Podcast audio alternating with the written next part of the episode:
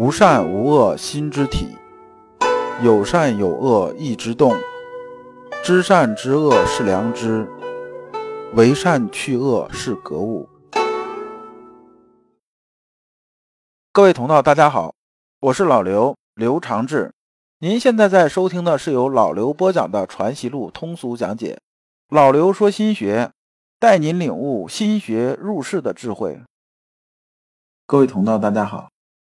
今天我们继续讲解《传习录》，今天的题目是“世风日下的根源”，对应的《传习录》章节是幺七二第三部分。现在社会很多人都抱怨世风日下，社会上大家之间这种信任呢越来越少，出门啊总是防着被坑蒙拐骗，诸如此类这些事情。那么呢，世风日下的根源究竟是什么呢？我们这一讲啊，还是带着问题来听。这问题是良知沉沦对社会的毒害。这还是接着上一部分先生说的。先生接着说啊，后世良知之学不明，天下之人用其私智以相比诈，是以人各有心，而偏所纰漏之见，矫伪阴邪之术，至于不可胜说。这部分啊，我们看先生啊讲的是一针见血啊，说之所以啊后来这个社会啊世风日下，就是大家之间呢互相之间勾心斗角的事儿越来越多呢，就是因为啊我们三王之后啊，这个社会呢就不太讲良知这种说法了，就不太讲良知了。换句话说呢，大家是并不凭良知做事儿，做事儿呢不讲良心，就这样子的。不讲良心，讲什么呢？就讲的是啊，机械百出啊，讲的是这东西。就是说，我为了自己谋利啊，不择手段，讲的是这些东西。人呢，一旦呢这种导向是变成外求了，这整个社会啊，这就非常麻烦了。你比如说啊，这个社会评价标准啊，我说这个社会啥叫成功人士呢？有钱就算成功人士。那好，那既然有钱就算成功人士。那我是不是就可以干一些完全没有良知、完全不讲良心这种事儿呢？是坑蒙拐骗，什么钱都敢拿呢？这种人呢，还真有。你看，你就这几年这些新闻吧，我们看到很多人呐，为了一己之私啊，什么事情都能干得出来。你比如说啊，老刘啊，亲身经历的这种事情啊，比如说我啊，原来住这个小区，有些人呢就跑过来了，忽悠老头老太太啊，买这种保健品啊。这个保健品呢，比如说卖两千块钱这么保健品呢，它进来的价格呢，可能连一百块钱都不到。然后中间呢，就是这开始啊糊弄啊，开始骗呐，然后让这些老人呢，把攒的就是棺材本啊，这个养老的钱都拿出来。但吃这个保健品有用没用呢？大部分都是啥用都没有的。这里边呢，常见的套路啊，大概就这么一个套路，就是说啊，先呢发发传单，跟这帮老头老太太说啊。说我们有讲座，你来听吧。你只要来听，我们就发东西。一般都是发鸡蛋呐，发油啊，发大米啊，什么这些，发菜呀，大概就这些。因为这些老人呐，往往都是从艰苦年代过来的，多少有点贪小便宜。然后这个说辞也是，只要你来呢，这就有东西拿。拿之后呢，也不是说让你买东西，听一听嘛，对身体健康好。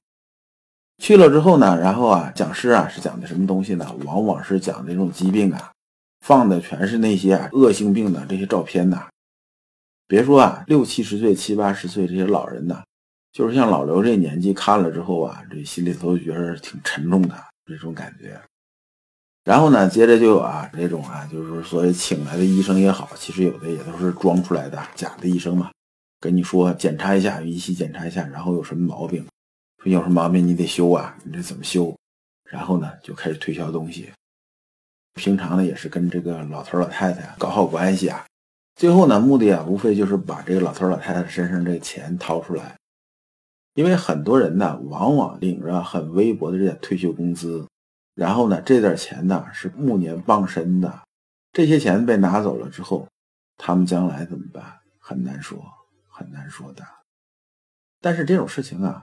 不光有人干，而且干的还不少，甚至有些人干完之后呢，还洋洋自得说：“你看，我搞这个一年搞了几千万。”先生啊，这时候啊，就把他看到的东西啊，就列举了一下，我们看看都有什么表现。有的人呢是以仁义之名啊，实际上里边是包藏私心，表面上说的很好听，这种人啊，老刘也见过很多。上来讲的东西全是高大上，全是符合道德的，实际上啊，心里边是私心是很重的。因为啊，我们这个社会啊，有很多事情啊，都可以从正反两个方面来解析。他只是把自己的私心包装一下，包装出来之后啊，再想好怎么用正面的话把自己的目的达到。这种人其实很多。那么还有哪种呢？先生接着列举啊。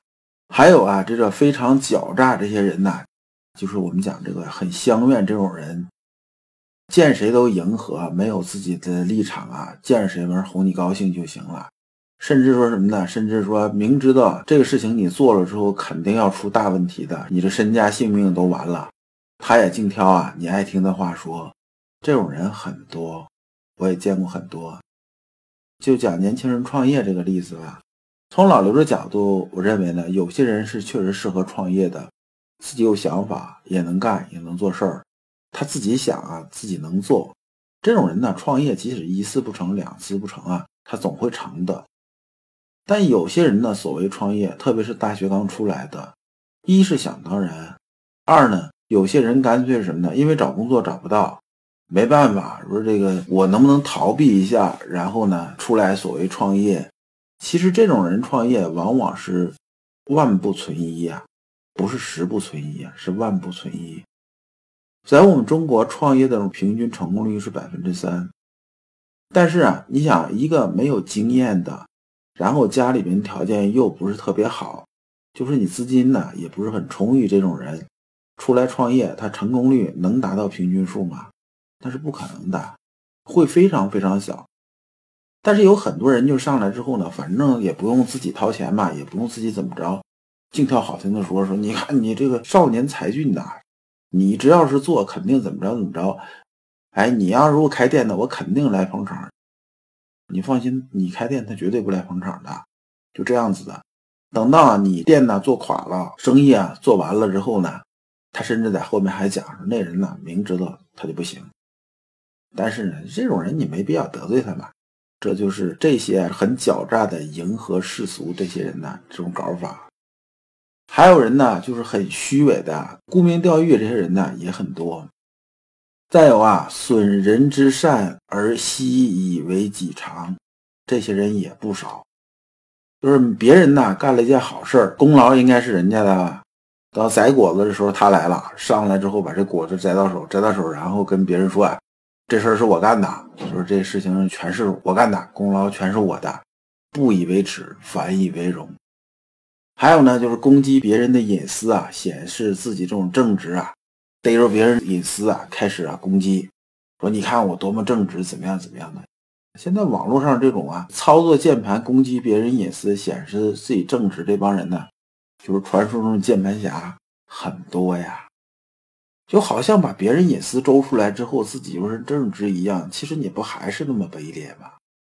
有点像什么呢？有点像本来啊，大家是就事论事儿，完就周出人时候什么呀？说小时候他这个五岁的时候，这个经过女厕所，然后把这事情在单位里大家渲染呢。说从小五岁的时候他就进女厕所，这不是什么好鸟啊！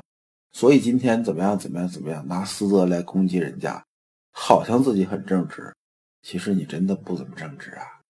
或者是你干脆说跟正直根本是不沾边的，还有呢，因为私愤呐，这假公济私啊，然后还说我是为正义献身，这种人也不少。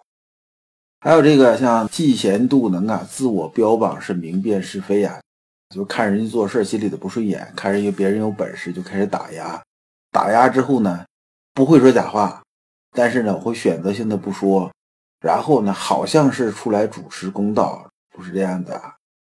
还有一些人呢，出来之后呢，纵情情欲啊，就是比如说这个自己作风很不好啊，出现又嫖啊，又赌啊，又怎么样的，然后别人一说他，他说：“你看这个大家都有这类似这种需求嘛，对不对？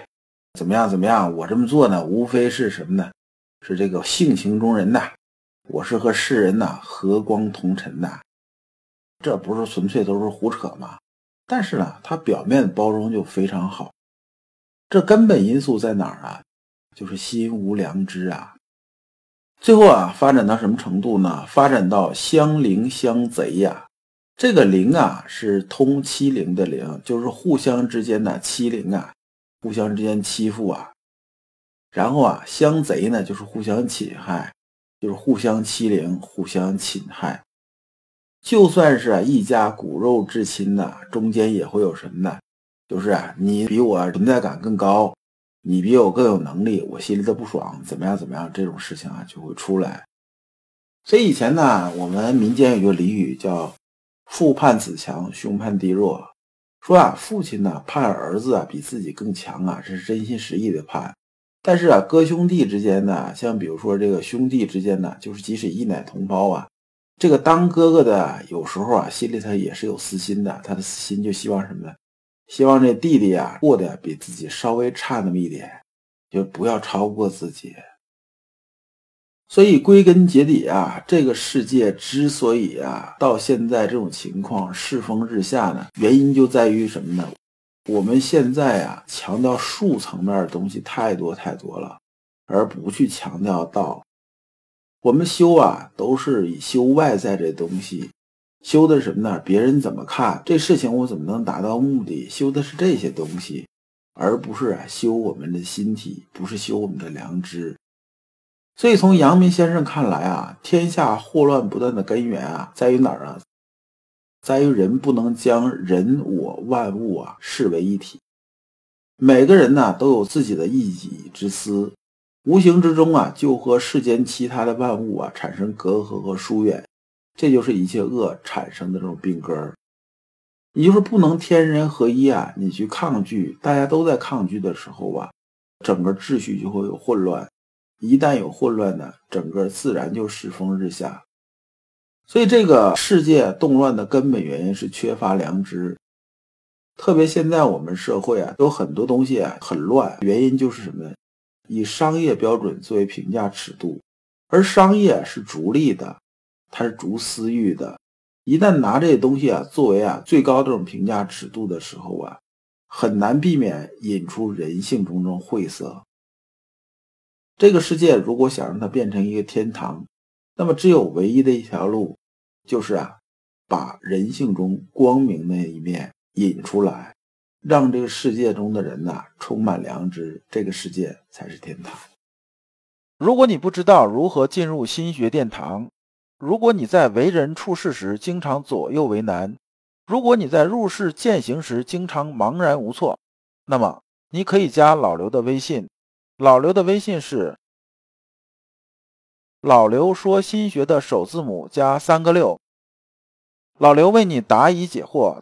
带你趟过晦涩的暗河，到达智慧的彼岸。我们这一讲就讲完了，下一讲我们讲走自己的路，让狗去叫吧。感谢诸君。